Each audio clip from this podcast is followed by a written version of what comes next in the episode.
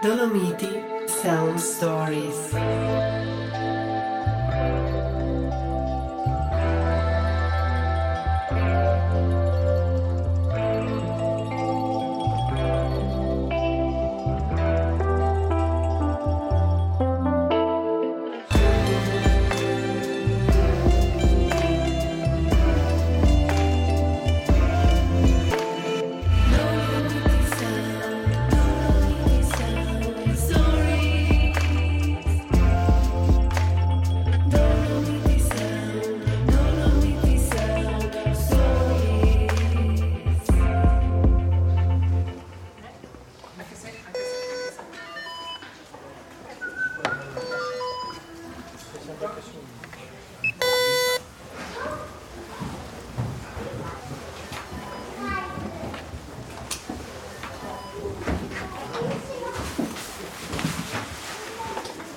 Wir sind jetzt in St. Ulrich äh, in der Bahn Richtung Raschötz und ähm, schauen, wann wir starten. Vielleicht müssen wir ein bisschen warten.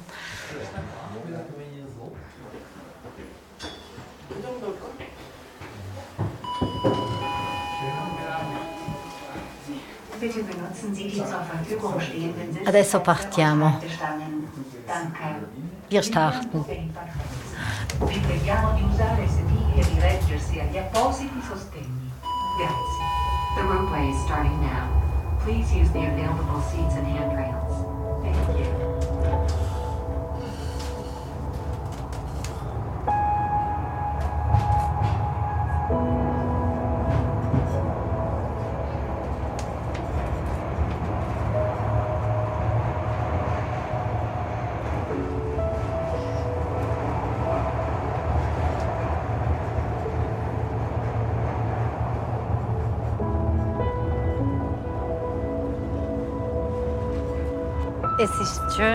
Hier rauf zu fahren.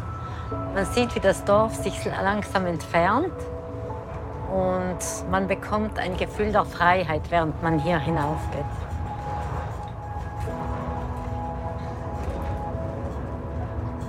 Man sieht, wie die Berge langsam emporragen und heute ist es ein bisschen bewölkt, aber immerhin, man sieht die Berge und es ist sehr schön, wie man sie sieht.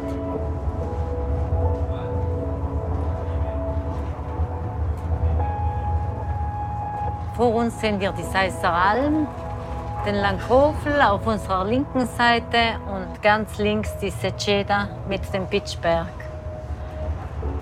Der Sellerstock ist ganz im Nebel.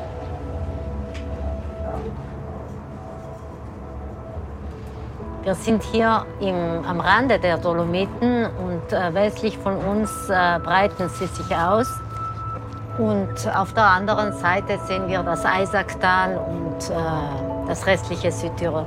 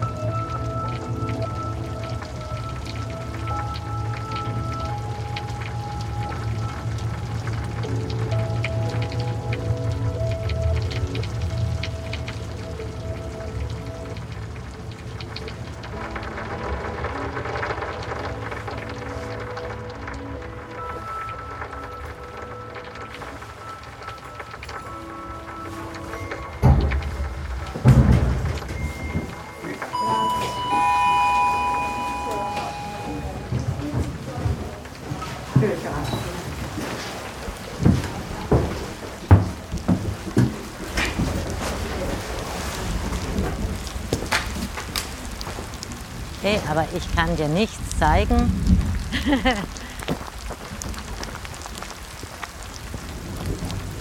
Die, die Berge liegen alle im Nebel.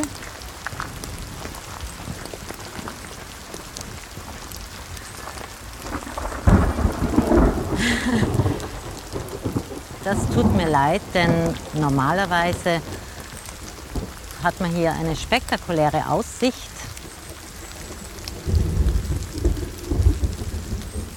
Im Dorf hat es nicht geregnet, aber jetzt regnet es hier sehr viel.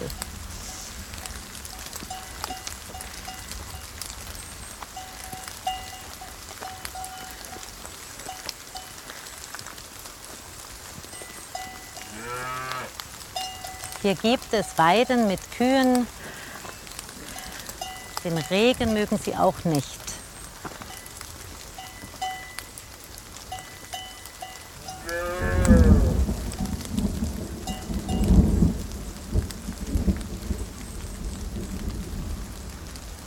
Mein Name ist Ingrid Rungeldier. Ich bin äh, Übersetzerin und ähm, in meiner Freizeit schreibe ich auch und recherchiere zu verschiedenen Themen, wie zum Beispiel Alpinismus, Frauengeschichte, ähm, Minderheiten aller Art. Ich bin in einer Bergsteigerfamilie aufgewachsen. Mein Vater war Bergführer, meine Mutter kletterte auch gern. Aber sie hörte mit dem Klettern auf, nachdem der Vater äh, Chef der Bergrettung Grödens wurde. Und es war eine Zeit, als es noch keine Handys gab, also war sie gezwungen, zu Hause beim Telefon zu verbringen. Und falls es einen Hilferuf gab, musste sie die Rettung organisieren. Das hat mich ziemlich geprägt. Und äh, es hat mich vor allem geprägt, zu erfahren, dass die meisten Bergsteiger Männer waren. Und ich begann mich dann mit der Zeit langsam zu fragen, wo sind eigentlich die Frauen? Und so begann ich in Archiven und in Bibliotheken zu recherchieren und ich fand bald heraus, dass es viele Frauen gab in der Alpingeschichte, aber dass man sie nicht kannte. Man kannte sie nicht, weil sie selten über sich und über ihre eigenen Leistungen geschrieben haben. Die Geschichte des weiblichen Alpinismus ist eigentlich nicht zu trennen vom Rest der Geschichte. Äh, man könnte auch über Frauen in der Wissenschaft sprechen, über Frauen in der Kunst, über Frauen in der Politik. Und es geht immer um Entwicklungen, die parallel stattgefunden haben und die alle Gesellschaftsbereiche berührt haben. Aus meinen Recherchen ist dann ein Buch entstanden, Frauen im Aufstieg, auf Spurensuche in der Alpingeschichte. Und der Titel Frauen im Aufstieg kam mir recht eindrücklich vor, weil es sich auch beim Bergsteigen, beim Alpinismus nicht um einen Aufstieg lediglich zu Gipfeln handelt, sondern um einen auch um einen gesellschaftlichen Aufstieg der Frauen, die sich in den Jahren emanzipiert haben.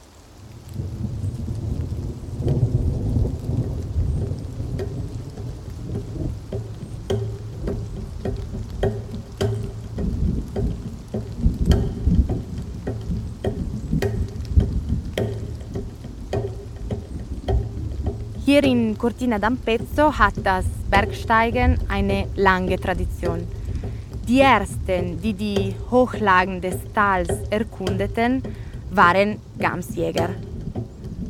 Der Wunsch, immer höher zu steigen, wurde dank der Impulse von Menschen aus dem Ausland zu einer Disziplin.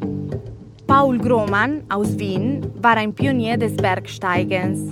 Er kam 1862 nach Cortina und hatte im folgenden Jahr bereits fast alle Gipfel des Ampezzaner Gebiets erklommen. Diese Erfolge hatte er zusammen mit Francesco Lacedelli, der sogenannte Checco da Meleres, dem größten Bergkenner der Gegend, einem Bauern und Uhrmacher aus Cortina d'Ampezzo. Mit der Veröffentlichung seines Buches Wanderung in den Dolomiten hat Paul Grohmann den Tourismus im Tal angeleitet. In seinem Buch bescheinigt Grohmann Francesco Lacedelli Kraft, Ausdauer und Beweglichkeit und sieht in ihm den unverzichtbaren Führer. Francesco Lacedelli sollte später der erste offizielle Bergführer von Cortina d'Ampezzo werden.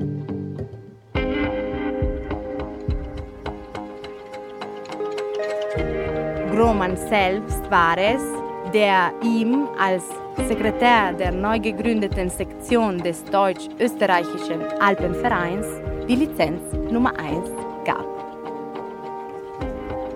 Am 20. August 1863 bestiegen Groman und Lacedelli die Tofana di Mezzo und so begann die Bergsteiger-Ära in Ampezzo.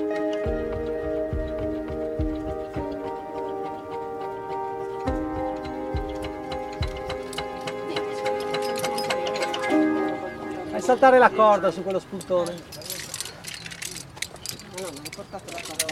Ale, bravo! No, perché ero da solo. Wir befinden uns unterhalb des Felsens Crepe de Ucera. Crepe bedeutet Fels oder Felswand, ein in der ladinischen Sprache sehr verbreiteter Begriff. Wir befinden uns auf ungefähr 1700 Meter Meereshöhe an einem beliebten Ort für Kletterer entlang der Straße von Cortina d'Ampezzo zum Passo Giau, eine Freiluftklettergarten. Der Felsen ist nach Süden ausgerichtet und es ist heute ziemlich heiß. E dopo vai su e non vai su. Oppure vai su e grazie a me. Eh, anche. Ho fatto 25 Buongiorno, ben arrivati. Grazie. Grazie. Che bello che è qua. Sì, poi no- oggi è una giornata mondiale. Io ho le scarpe qua. Dove sei partita? Qua? Eh, c'è quel buco bagnato Questo? più alto, Quello lì? no, più a sinistra, Questo? ecco, e poi c'è un buco più alto, Ah, là. quello Sì. è buonissimo, da in poi è fatta, è sto primo metro un po' più delicato. Grande via, grande tiro, Momo. Mi chiamo Gaspari Franco, sono una guida alpina di Cortina d'Ampezzo. Mein Name ist Franco Gaspari. Ich bin Bergführer aus Cortina d'Ampezzo. Ich gehöre der Bergrettung und der Eichhörnchengruppe an, einem privaten Kletterverein hier in Cortina. Cortina d'Ampezzo Valle ist praktisch das Ende des Beutetals. Das Beutetal ist am Anfang ein sehr enges, gewundenes Tal. Es geht um den Berg Antelau herum. Aber bei San Vito verengt es sich erneut, weitet sich aber dann zu einem sehr breiten Becken, einem großen. Denn es hat praktisch zwei Seitentäler, die darin münden. Das eine beim Falzarego Pass und das andere beim Passo Tre Croci. Und das Glück dieses Tals ist es, dass es im Norden von sehr schönen Bergen bekrönt ist und im Süden, wo die Sonne einfällt, von etwas niedrigeren Bergen, die daher die Sonne sehr gut in das Tal hereinlassen. Troppo caldo. Der Tourismus hier wurde von Ausländern ins Leben gerufen, in erster Linie von den Briten, denn die Briten besaßen das Empire. Sie hatten Erfahrung im Reisen und waren zudem sehr, sehr reich. Tatsächlich sind hier wirklich sehr wohlhabende Engländer vorbeigekommen. Der Tourismus hier in den ladinischen Tälern, in den Tälern der Dolomiten, war eher ein nordeuropäischer, denn ein italienischer Tourismus, auch weil wir zu Österreich gehörten, sodass es selbst für uns als Österreicher einfacher war, mit Ungarn, mit Österreichern, mit Deutschen in Kontakt zu kommen, als mit Italienern. Nach dem Ersten Weltkrieg, als wir zu Italien kamen, wurde der Tourismus überwiegend italienisch. Obwohl wir jetzt auch viele Ausländer haben, besonders in der Nebensaison. Die Italiener kommen hauptsächlich in den Sommermonaten, etwa im August. Der Tourismus hier begann im Sommer. Die ersten Hotels hier stammen aus der Mitte des 19. Jahrhunderts und sie hatten keine Heizung, also es gab im Winter keine Arbeit und es war auch nicht notwendig zu arbeiten, weil es gab ja kein Skifahren, es gab das Skifahren noch nicht. Es gab nur das Bergsteigen. Cortina hatte eine Straße, eine Nord-Süd-Anbindung, schon von alters her, wahrscheinlich schon aus der Römerzeit. Die Straßenanbindung für Cortina war sehr wichtig und die Straße war immer schon bekannt. Und die Leute konnten leicht hierher gelangen. Und nach 1830, als die Alemannia Staatsstraße gebaut wurde, die für damals wie für eine Autobahn war, wurde es noch leichter für die Menschen hierher zu kommen. Der Tourismus entstand in den Dolomiten. Er wurde praktisch in Cortina geboren. Die anderen Täler blieben bis über die Mitte des 19. Jahrhunderts hinaus sehr isoliert. Gröden und das Gardatal waren wunderschöne Orte, aber sie waren isoliert und daher für Touristen logistisch nur schwer zu erschließen. Der erste Tourist, der die Dolomiten als Bergsteiger entdeckte, war Paul Grohmann, ein junger Mann aus Wien, der 1863 hier ankam und systematisch alle Berge, zuerst in Cortina, und dann in diesem Gebiet der Dolomiten besteigen wollte. Zwar mit Begleitung, aber noch nicht die von Bergführern.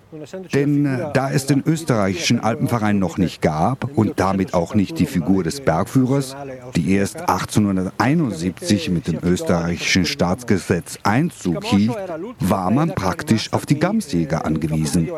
Die Gemse waren die letzte Beute, die nach dem Mittelalter hier im Hochgebirge übrig geblieben war weil Gämse schwer zu fangen waren und ja, in der Talsohle gab es nichts mehr zu essen.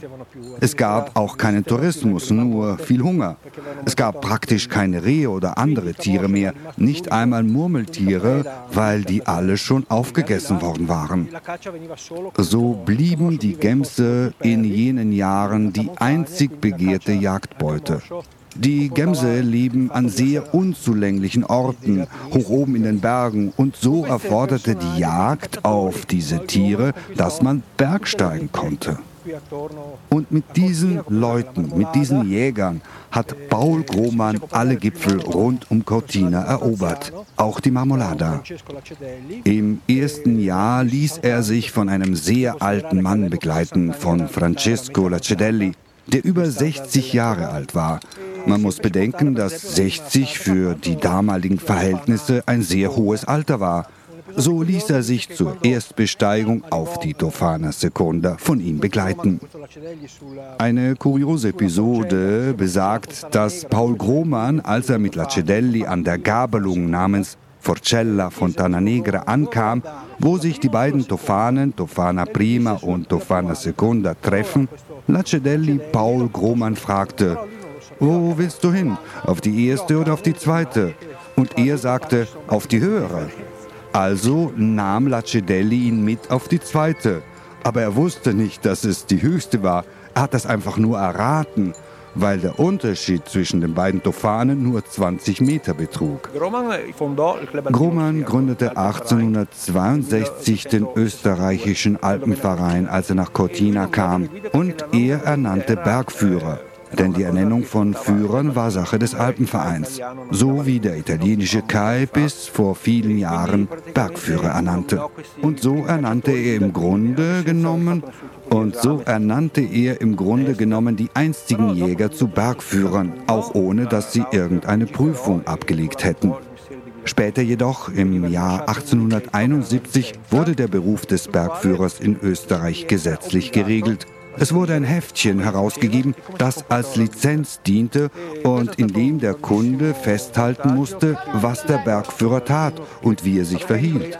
Das war dann ein großer Vorteil für diejenigen, die sich ein wenig mit der Geschichte des Bergsteigens befassten, denn mit dem Heftchen weiß man Tag für Tag, was sie taten, mit wem sie gingen und wie sie sich verhielten.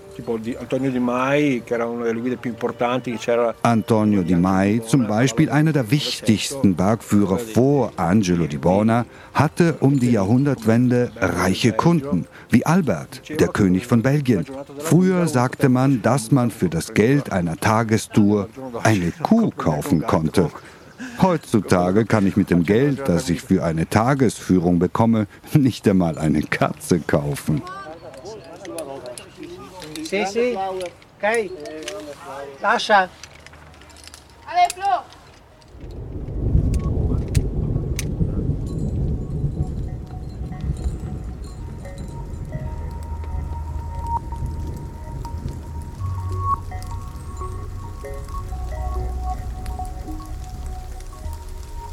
Also wichtig ist, wenn du die Wanderung machst, mal das, die richtige Ausrüstung zu haben und vor allem auch das Wetter zu kontrollieren. Bevor du startest, schaust du die Wetterberichte an. Kann ich diese Wanderung fortführen oder nicht? Kann ich sie fertig machen? Muss ich umdrehen? Aber es ist äh, nicht immer so, wie der Wetterbericht sagt. Das Wetter stellt sich von einer Sekunde auf die andere um. Es dreht der Wind, die Wolken kommen von der anderen Seite und du stehst, am Morgen startest du mit Sonne und in kurzer Zeit stehst du mitten in einem Gewitter. Das ist die Schwierigkeit, das auch zu verstehen, zu sehen. Man muss immer beobachten. Wenn du Wanderungen machst, musst du immer den Kopf nach oben schauen, wo ziehen die Wolken auf. Äh, ich habe die Verantwortung meiner Gruppe, ich muss die wieder gesund nach Hause bringen. Es ist eine große ähm, Verantwortung. Die größte Herausforderung als Wanderführerin ist die Einschätzung der Leute und Wetter. Das heißt, äh, zuerst mal die richtige Ausrüstung der Gäste, dass sie die Schuhe, die Bekleidung, den Rucksack richtig gepackt haben, eingepackt haben. Und vor allem das Wetter. Der Wetterwechsel in den Bergen geht von einem Moment auf den anderen. So kannst du mit Sonne starten und in das schlimmste Gewitter reinkommen mit Hagel und Kälte, mit Kältesturz, mit Temperatursturz von vielen Graden und wenn, wenn man die Ausrüstung nicht bei hat, dann ist es dann wird es zu einer Herausforderung, die, die Gäste wieder gesund nach Hause zu bringen.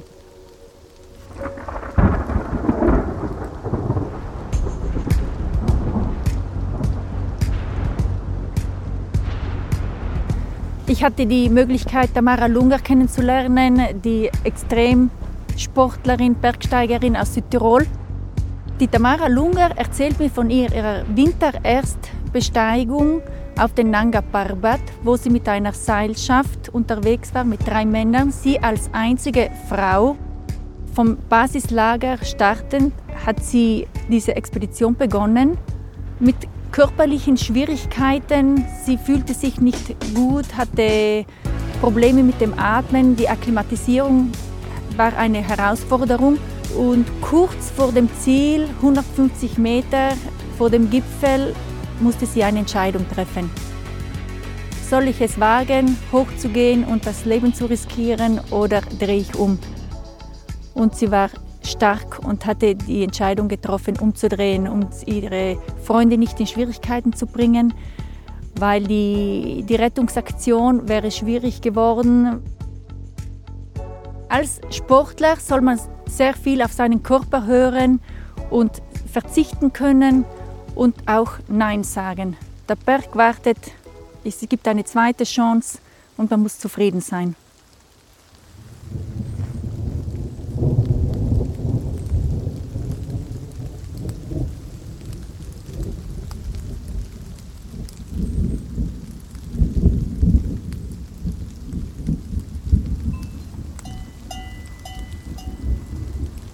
Ein schönes Beispiel für ähm, eine Bergsteigerin, eine Pionierin des Bergsteigens könnte Beatrice Thomason sein. Sie durchstieg 1901 mit Michele Bettega und Bortolo Zagonel, äh, den zwei Bergführern aus Primiero, die Südwand der Marmolada.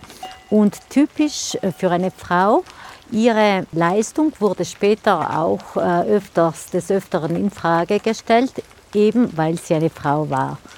Sie war eine typische Exponentin des Frauenbergsteigens der Jahrhundertwende.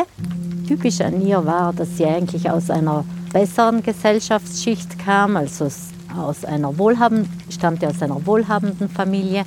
Sie war nicht mehr ganz jung, sie war unverheiratet, hatte keine Kinder und war deshalb frei, das tun zu können, was sie wollte.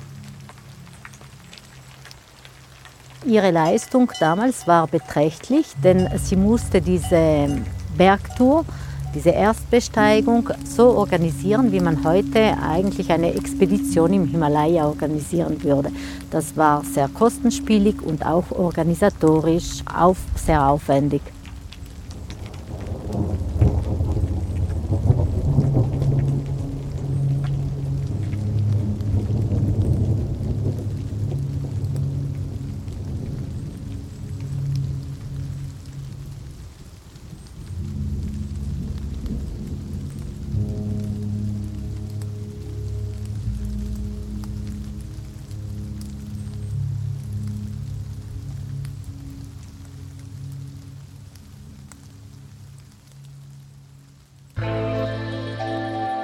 Dolomiti Sound Stories ist eine Voice-Produktion für Dolomiti Superski. Moderation Margherita Menardi und Ulrike Innerkofler. Regie Gianluca Stazzi und Paolo Barberi. Musik Gianluigi Gallo. Ton- und Postproduktion Gianluca Stazzi. Schnitt und Mischung Alessio Belli. Redaktionelle Unterstützung Elisa Cozzolino. Produktion Andrea Maltagliati und Giovanna Surace. Sprecher Carlo Emanuele Esposito. Deutsche Übersetzung Reinhard Uhlmann.